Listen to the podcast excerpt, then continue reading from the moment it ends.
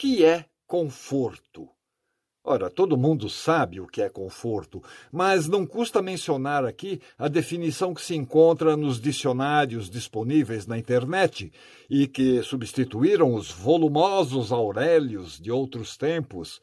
Está definido lá: conforto, substantivo masculino, significado, bem-estar material, comodidade física satisfeita. Perfeito.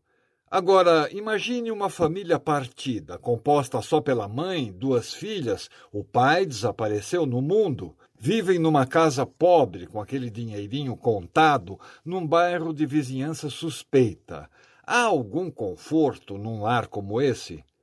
Provavelmente um conforto emocional na convivência daquelas três mulheres unidas e solidárias, mas material seguramente não.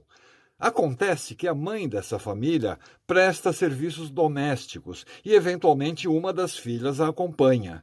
Uma criança. Na casa da patroa, a menina toma contato com uma realidade diferente da que ela vive. Vê que o café da manhã naquela casa não é só um cafezinho preto e um pedaço de pão adormecido. Vê que a geladeira guarda um estoque de produtos de aparência convidativa que ela nem sabe direito o que são. E as roupas?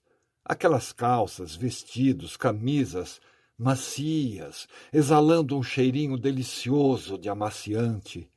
E a televisão, sempre ligada no programa matinal, daquela loira sorridente e cantarolando que a vida é um doce, a vida é mel, que escorre da boca feito doce, um pedaço do céu, acompanhada das suas loiritas graciosas. Por que só loiritas?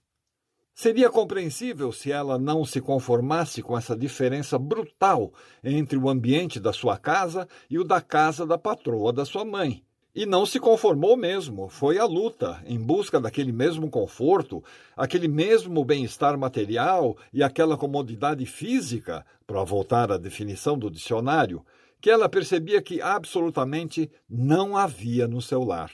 Colocou na cabeça que o simples fato dela ter aquela origem humilde e não ser uma loirita não deveria, não poderia ser um impedimento para que ela e a mãe tivessem conforto.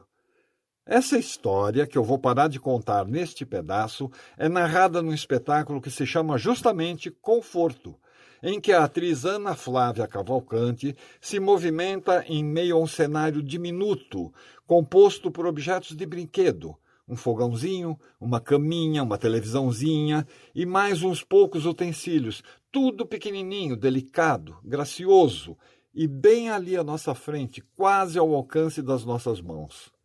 Ana Flávia nasceu e passou a sua primeira infância num pedaço perigoso da cidade de Diadema, nos anos 80. Participou do Centro de Pesquisa Teatral, dirigido por Antunes Filho, e de estágios no Théâtre du Soleil, em Paris, dentre outras experiências.